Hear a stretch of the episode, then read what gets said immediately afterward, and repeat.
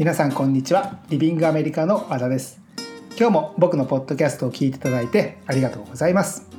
えー、今日は6月の12日水曜日ですね。えー、っとですね基本的にリビングアメリカのポッドキャストは毎週週末に配信をしているんですが、えー、本当に言い訳になってしまいますが、えー、バタバタバタと忙しくてですね、えー、週末の配信を何回か飛ばしてしまいました、え本当に申し訳ございません。ということで、え変則的になりますが今日、え水曜日ですねに配信をさせていただきたいと思います。でどうでしょう、えー、もう日本はなんだかすごく暑くなったり寒くなったりなんですかね、えー、ちょっと前のニュースだと30度を超えたみたいなニュースを見たんですがえーと、つい先日、えーと、僕日本のスタッフとスカイプでミーティングをしたところ今日はすごく寒いみたいなことを言っていてあのなんか天気が、えー、行ったり来たりしてるようですが、えー、ロサンゼルスの方はですね、えー、今日昨日やっとちょっと暖かくなってきました、えー、今までこんなことないんじゃないかぐらい、えー、寒いロサンゼルス6月ですね。えを過ごしていましたがやっと今日昨日本当ですね。あたりからちょっと夏っぽくなってきてるかなという感じになっています。はい、えー、それでは今週のポッドキャストですが、まずはお知らせからいきたいと思います。えー、毎年ロサンゼルスで夏に開催している、えー、ダンスキャンプですが、7月のダンスサマーキャンプの方は、えありがたいことに売り切れとなりました。えありがとうございます。でただですね、8月の方でもダンスキャンプをやらないのかというお問い合わせが、えー、続出しておりまして、で、第2弾として、え、8月のダンスキャンプも、え、ロサンゼルスの方で行います。で、レッスンはですね、えロサンゼルスで人気のダンススタジオのミレニアムとムーブメントライフスタイル、この2つでレッスンを受けることができます。で、あの、ダンス留学の場合ですね、え受けたいジャンル、受けたい先生がみんなバラバラですので、もう好きなジャンル、好きな先生のレッスンをもう自分のスケジュールに合わせて受けていただくことができるプログラムとなっています。で滞在先は、え学生寮に近い、ごめんなさい、ダンススタジオに近い学生寮になっているんですが、えこちらの寮長がですね、え日本人になってます。なので、まあ、何か分かんないこと、困ったことがあれば、まあ、寮長に日本語で相談ができるので、えー、安心に留学生活を送ることができます。でさらにですね、今年のサマーキャンプは、えー、希望があれば、語学学校にも通えるプログラムになっています。で通常、去年までですね、は、え、もうダンスレッスン思いっきり受けてくださいっていうプログラムだったんですが、今年からは、えー、それにくっつけて希望すれば、えー、午前中ですね、に語学学校で英語の勉強をして、で、午後ダンスレッスンを受けることもできるプログラムとなっています。でですね、えー、8月の方もですね、もう早速お申し込みをいただいていまして、一応定員が6名となっています。で8月のサマーキャンプの期間は、えー、2つありまして8月の4日に日本を出発して9月の1日日曜日に戻ってくる1ヶ月の、えー、期間と8月11日に出発をして9月の1日の日曜日に戻ってくる3週間この2つの、えー、期間となっています。えで、もうそうですね、えー、残りがどんどん少なくなっていきますので、もし興味があればお早めにお問い合わせください。で、サマーキャンプの詳細なんですが、えー、リビングアメリカダンスサマーキャンプと、えー、調べていただければ、えー、詳しいホームページの方が出てきますので、そちらの方からご覧になってください。はい、えー、お知らせは以上となります。で僕の近況なんですが、えー、僕はですね5歳の娘と、えー、今3歳になったばっかりの息子がいるんですが、えー、2人ともですね、えー、ロサンゼルスで生まれましたただ僕が日本人でうちの奥さんですね。も日本人なので、まあ、国籍は日本とアメリカ両方持っていてで家の中ではですね完全に日本語にしてあるのでまだどちらかというと、えー、5歳の娘も日本語が強いんですね。で英語はもう無条件には入ってくるんですが極力その日本語のベースができるまでは、えー、英語の環境に触れさせないように頑張ったのでもう家の中もですねテレビは見せずに DVD でアンパンマンとかえー、島次郎とか そういうのをたくさん見せてで外に出ちゃうともう仕方ないんですが極力その、えー、日本人同士のお母さんとかと一緒に遊んだりとかあお母さんっていうのはその子供がいるお母さん同士で一緒に遊んで、まあ、日本語の多い環境にしていてで、まあ、日本語の強い状況でで今だんだんちょっと英語も強くなってきてはいるんですがまだ日本語の方が強いんですね。であのまあ、ちょっとずつ英語も入れていかなきゃなということもありまして、え娘に習い事をさせているんですが、まあ、英語を習わせるというよりは何かをやりながらあの子供なので、え自然に吸収していくというような形を取りたかったので、まあ、子供が好きなことをやらしてその環境で英語を学ばせようということで、えーと、歌のレッスンを今、えー、習ってるんですね。だから歌、まあ、ボイスかボーカルのレッスンをやっているんですがその習い事を見ていてですねちょっと気づいたことがありましてでまあ一般的にその、まあ、アメリカ人のなんていうんですかね教育というか、まあ、イメージが、まあ、僕も含めてだと思うんですが日本人がアメリカ人に持ってるイメージっていうのは、まあ、とりあえず褒め上手っ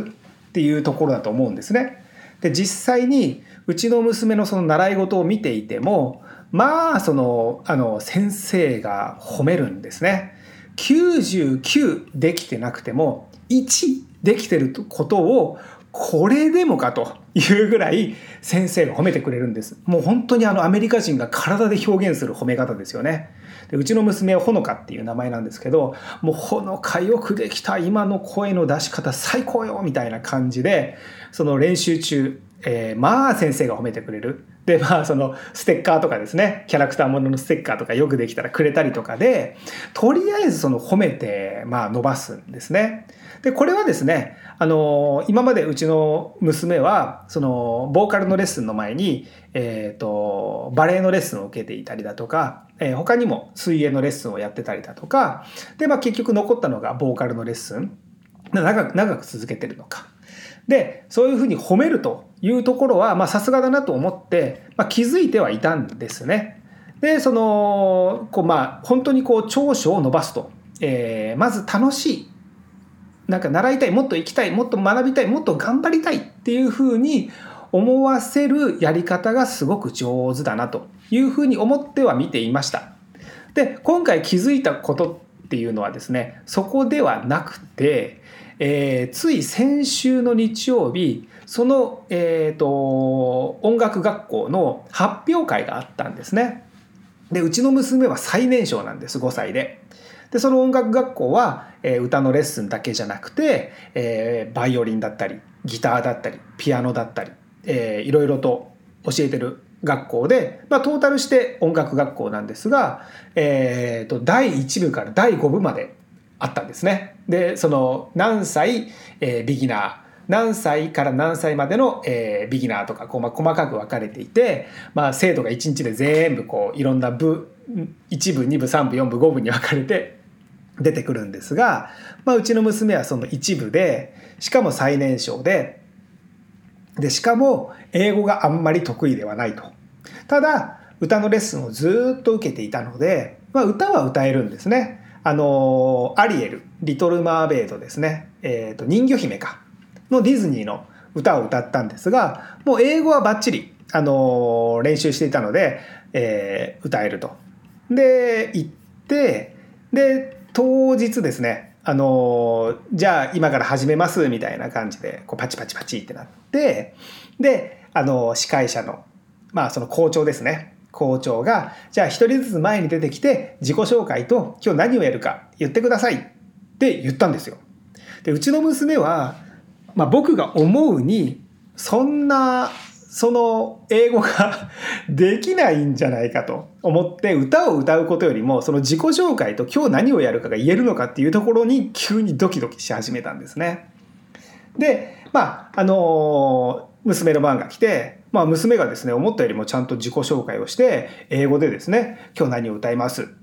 で「よろしくお願いします」みたいなことを言って、まあ、歌ったんですがまあその何ですかねそのまあ緊張はしますよ。あの親も緊張しましたし娘も緊張していましたが、まあ、無事歌い切ってまあその何ですか自分の5歳の娘が歌えば、まあ、当然僕としては、よくやったっていうふうにはなるんですがそこで気づいたことなんですがそれはですね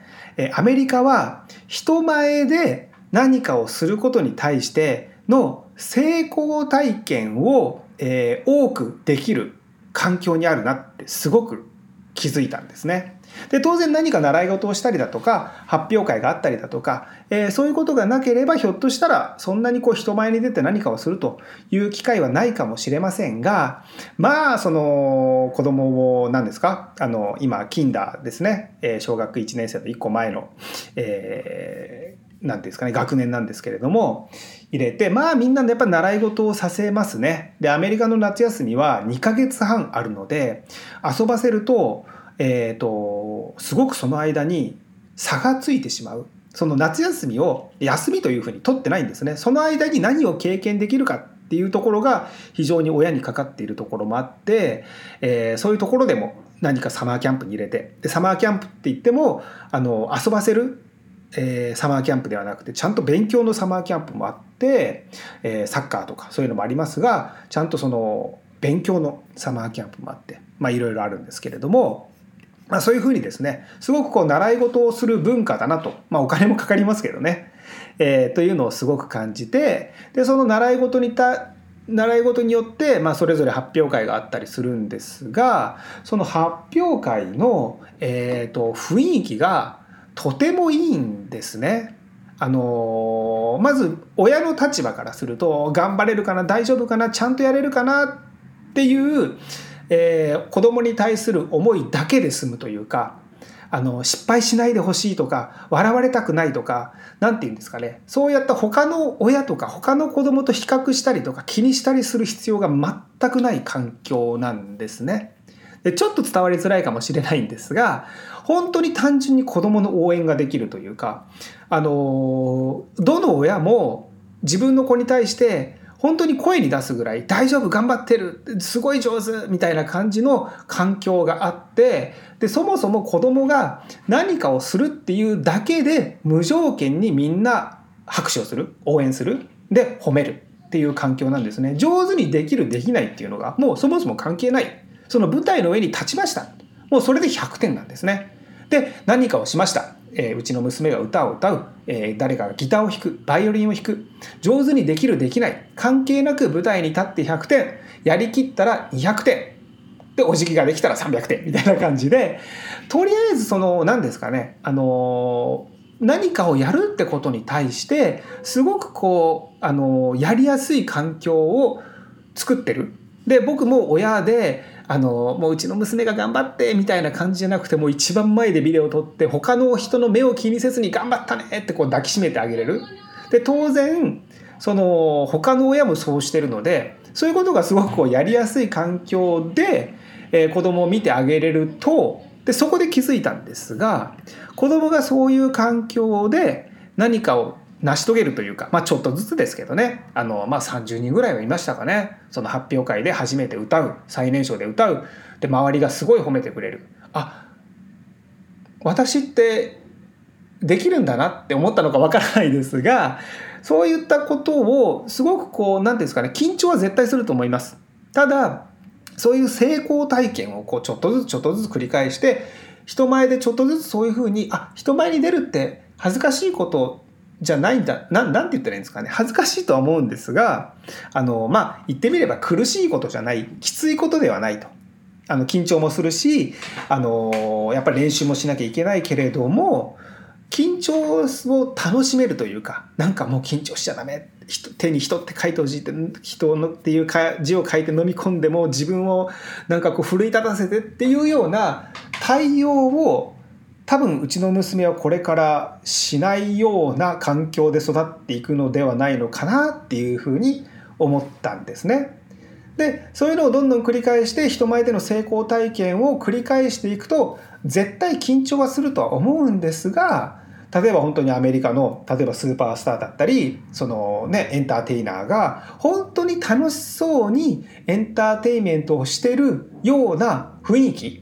緊張はするんですね。緊張はするけれどもその緊張を楽しんでるなっていうような感じになっていくのかなっていうのを風に感じましたね。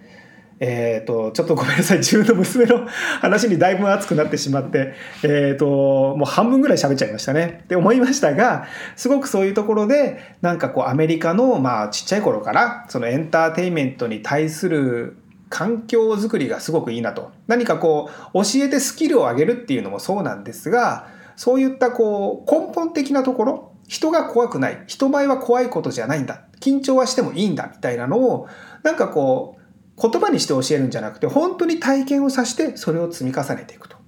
いうところを間近で見てあやっぱりアメリカってすごいな親としては子育てしやすいなっていうふうに すごく感じだとごめんなさい本当に長くなっちゃいましたね、えー、っていうのが僕の近況となりますでえー、じゃあ、今日のトピックに行きたいと思います。ただ、今日のトピックに行く前に一つだけ、えっ、ー、と、お知らせがあります。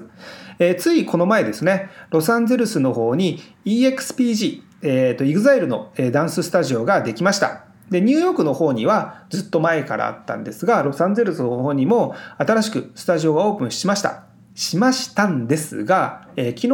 ちょっと通知がありまして、先週末かな。えーと、今後ですねレッスンはやらずにもうレンタルスタジオだけになるということでした。えー、もう多分これは決まりだと思うので、えーと、再開することはほとんどないんじゃないかなと思います。で、ダンス留学生で EXPG もロサンゼルスの方で受けれるんだったら受けたいというようなお問い合わせもいただいていましたので、一応この場を借りてお知らせしておきたいと思います。えー、ロサンゼルスの EXPG の方は今後はえレンタルスタジオとなってえレッスンを行う予定はとりあえずないということですね。はい、えー、ごめんなさい。お待たせしました。それでは今日のトピックに行きたいと思います。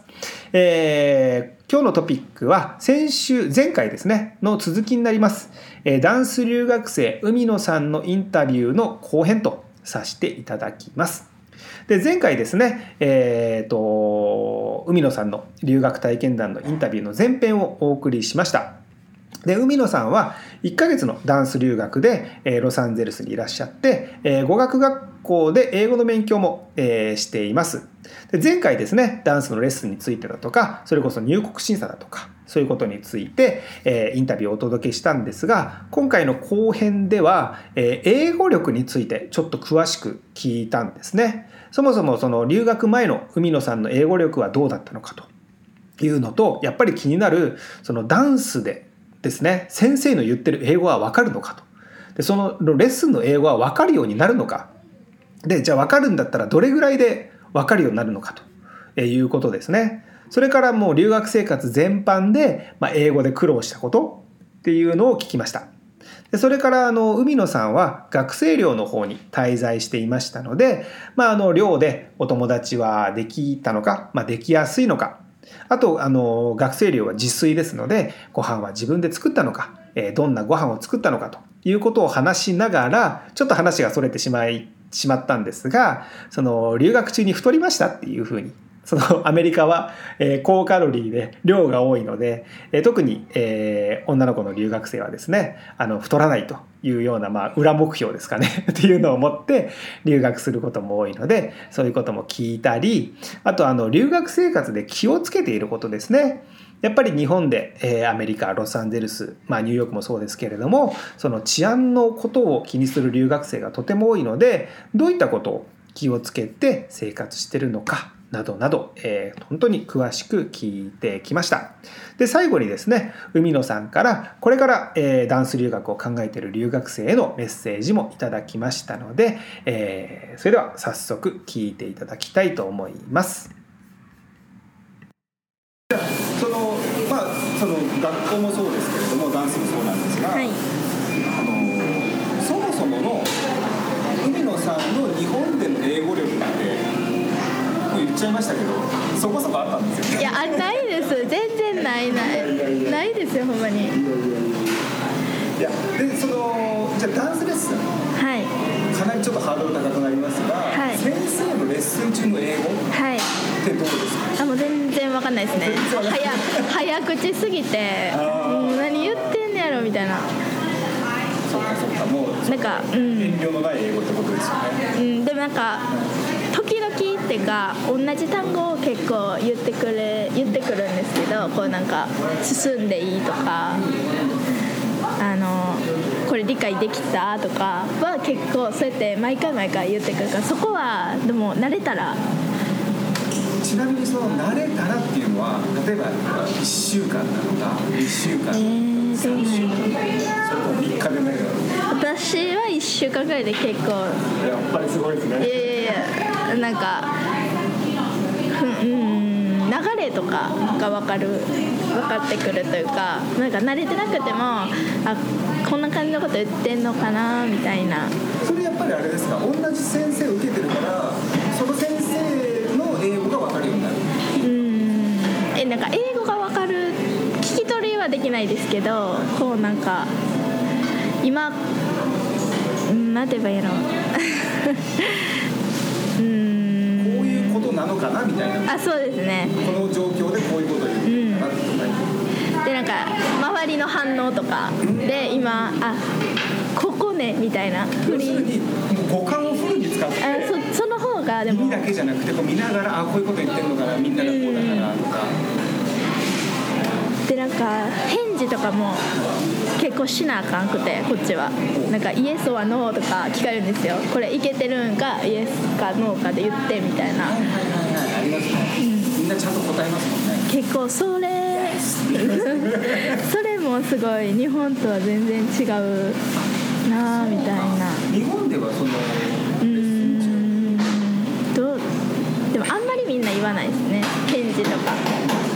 まあ日本人あでも分かんないですけどその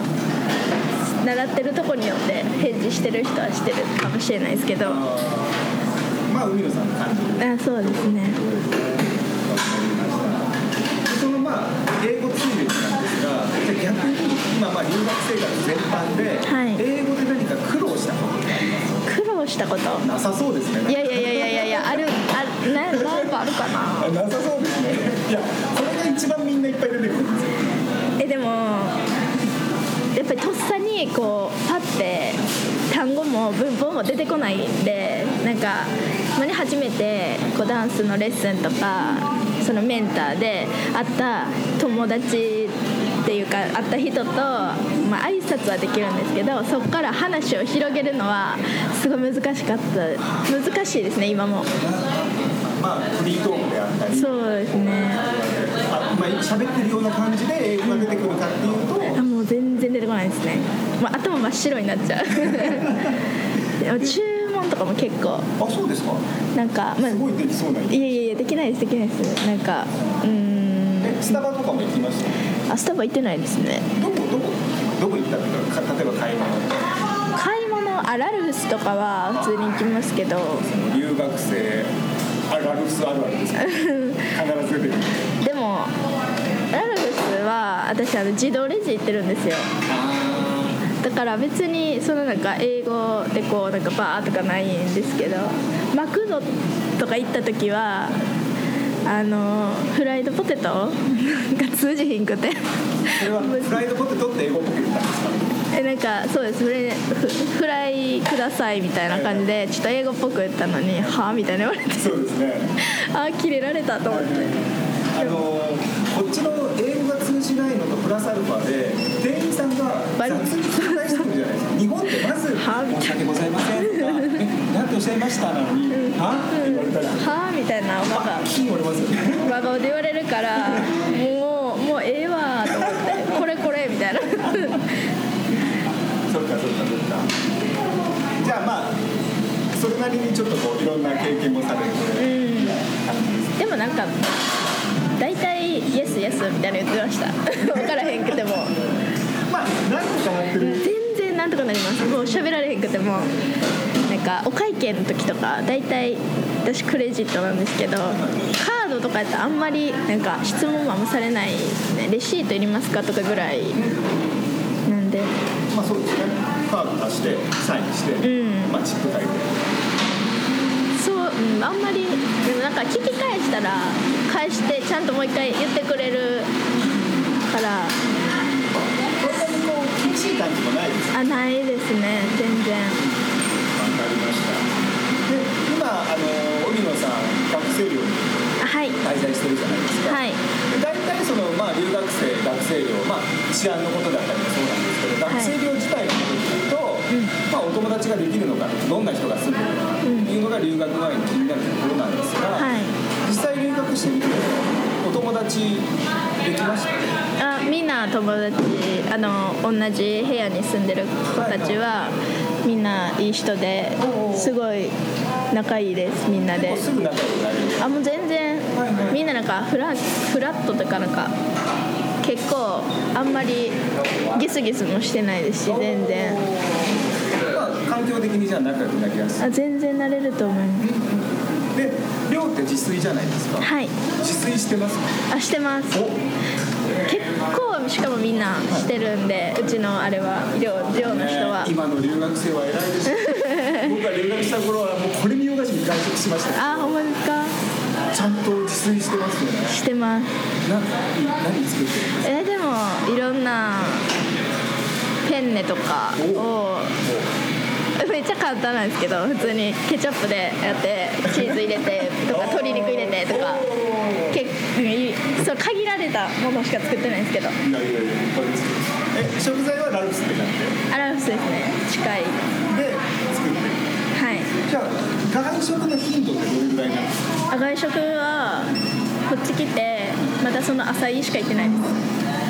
す。すごいですね。え朝日だけ？あと全部自炊？えお昼ご飯とかだって学校があるでしょ？あ帰ってから作ります。えら えあそこのハリウッドのああいうとこでも別に？あ全然食べてないですね。だから、まあ、このあの残りのあれでちょっと行かないとちょっと損するかなと思って。そうかそうか。えちょっと変な質問ですけどはいあの女性の留学生のはい裏目標は太らないなんですよ。はい。だってねカロリー高いあまあそうですね。スタバ行ってもこんなの出てるし。っていう全然体重の変化はないです痩せましたね逆にもなんか最初はやっぱりあの合う体に合うか分からへんなと思って私アレルギーとか出やすいタイプなんですよ。アレルギーっていうかこうもうあのそういう食べて合わんかったらブツブツとか出ちゃうタイプなんでそれで最初はちょっとなんか色結構なんかいろんなものを買うのをやめてやめてたんで最初は。もうほんまに鶏肉となんか卵と野菜みたいな 生活ばっかりしてたからそうご飯も食べてなかったんですよ全然炭水化物も取ってなくて。そうだから全全然あのあれでしたね。痩せ痩せてました最初は。痩せていってました。いや食べた方がいいですよ絶対。体力が持たない。あれのタイプですね。体力が持た甘ないいです。ものも食べなかったんですか？あ甘いものも食べてない。食べてないですねこっちで。あれ？甘いものが嫌いなわけではない？あじゃないです。あでも最近っていうか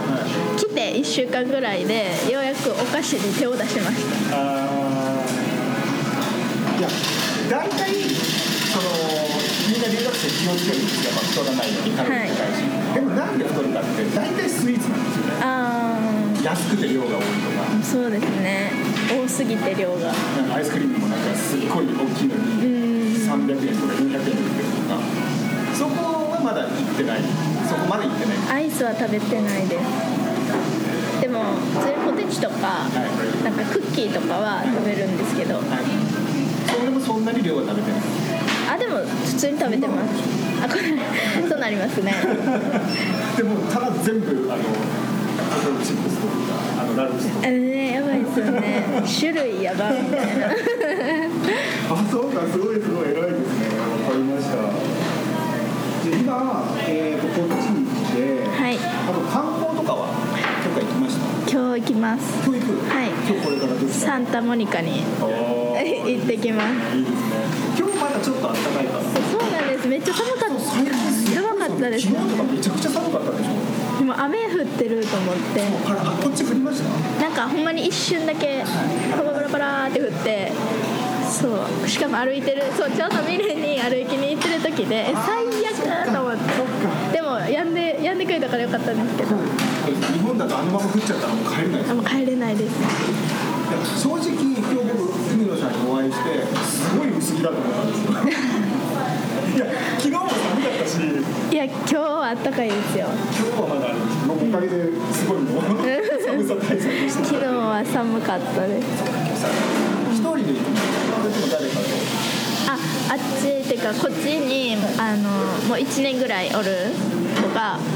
あのコリアンタウンに住んどってその子と一緒にサンタモニカ行ってもともと日本で同じレッスン受けてる子が先にこっちに来とって大学行ってるんですけどだ大学かな？どっか行ってるんですけど。その子でじゃあえー、とどうやって？今日は電車ですね。電車乗って。サンタモニカの方に行ったらまたちょっと印象変わりますよね。あ本当ですか？もうえビーチの前まで電車が止まるんでー、えー、そうなんだ。あそうかそうか。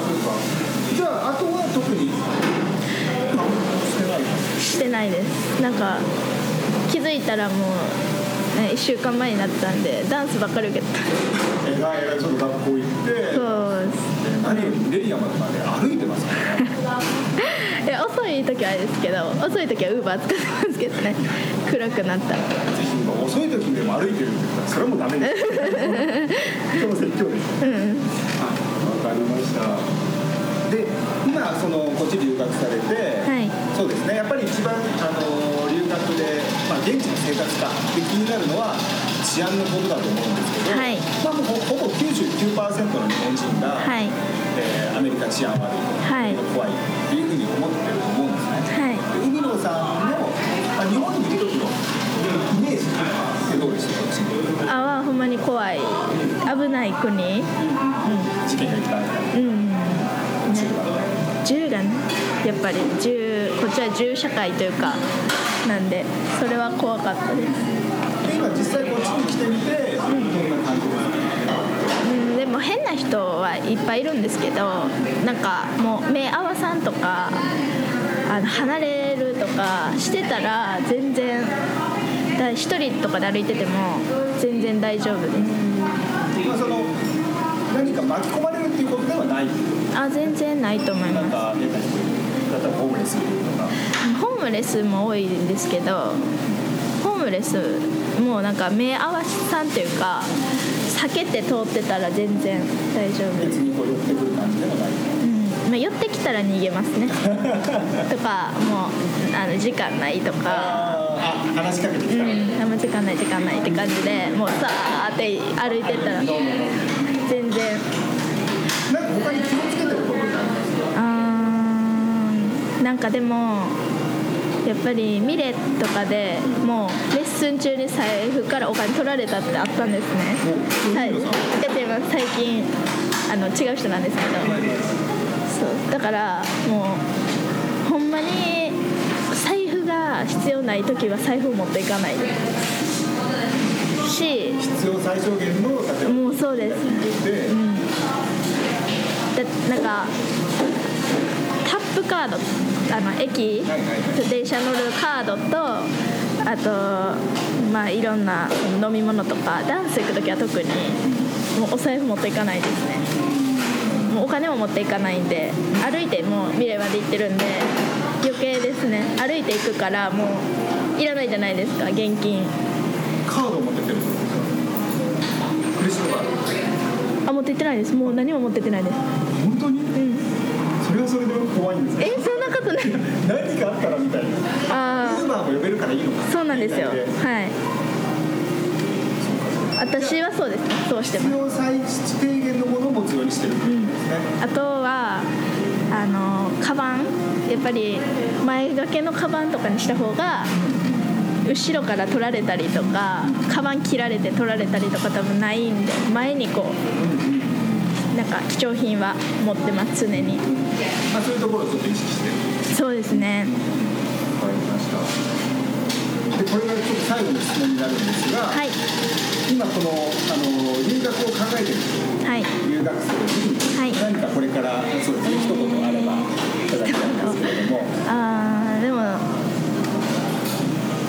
そんなにこう緊張し緊張というか考えすぎなくてもなんとかなるって全然来て損はないと思います。LA に LA というか海外に来て損はないと思います。はい。何かしら学べる？うん絶対学べることもあるし刺激もすごい受けるし成長もはいできるうんすごくできると思います。はい。はい、じゃあ今日のインタビューは以上となります。ありがとうございますどうもありがとうございました。はい、えー以上が海野さんのインタビューとなりますがいかがでしたでしょうか？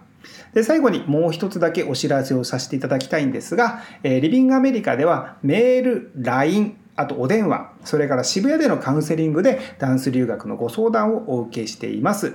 で東京であればスタッフとのカウンセリングができますし、えーあとお電話ですね。であれば、えーロサンゼルスの方から僕がお電話を差し上げて、えーカウンセリングをしています。でもどの方法でも、えーご相談は無料となっていますので遠慮なくお問い合わせください。はい、えー今回の内容は以上となります。いつも僕のポッドキャストを聞いていただいてありがとうございました。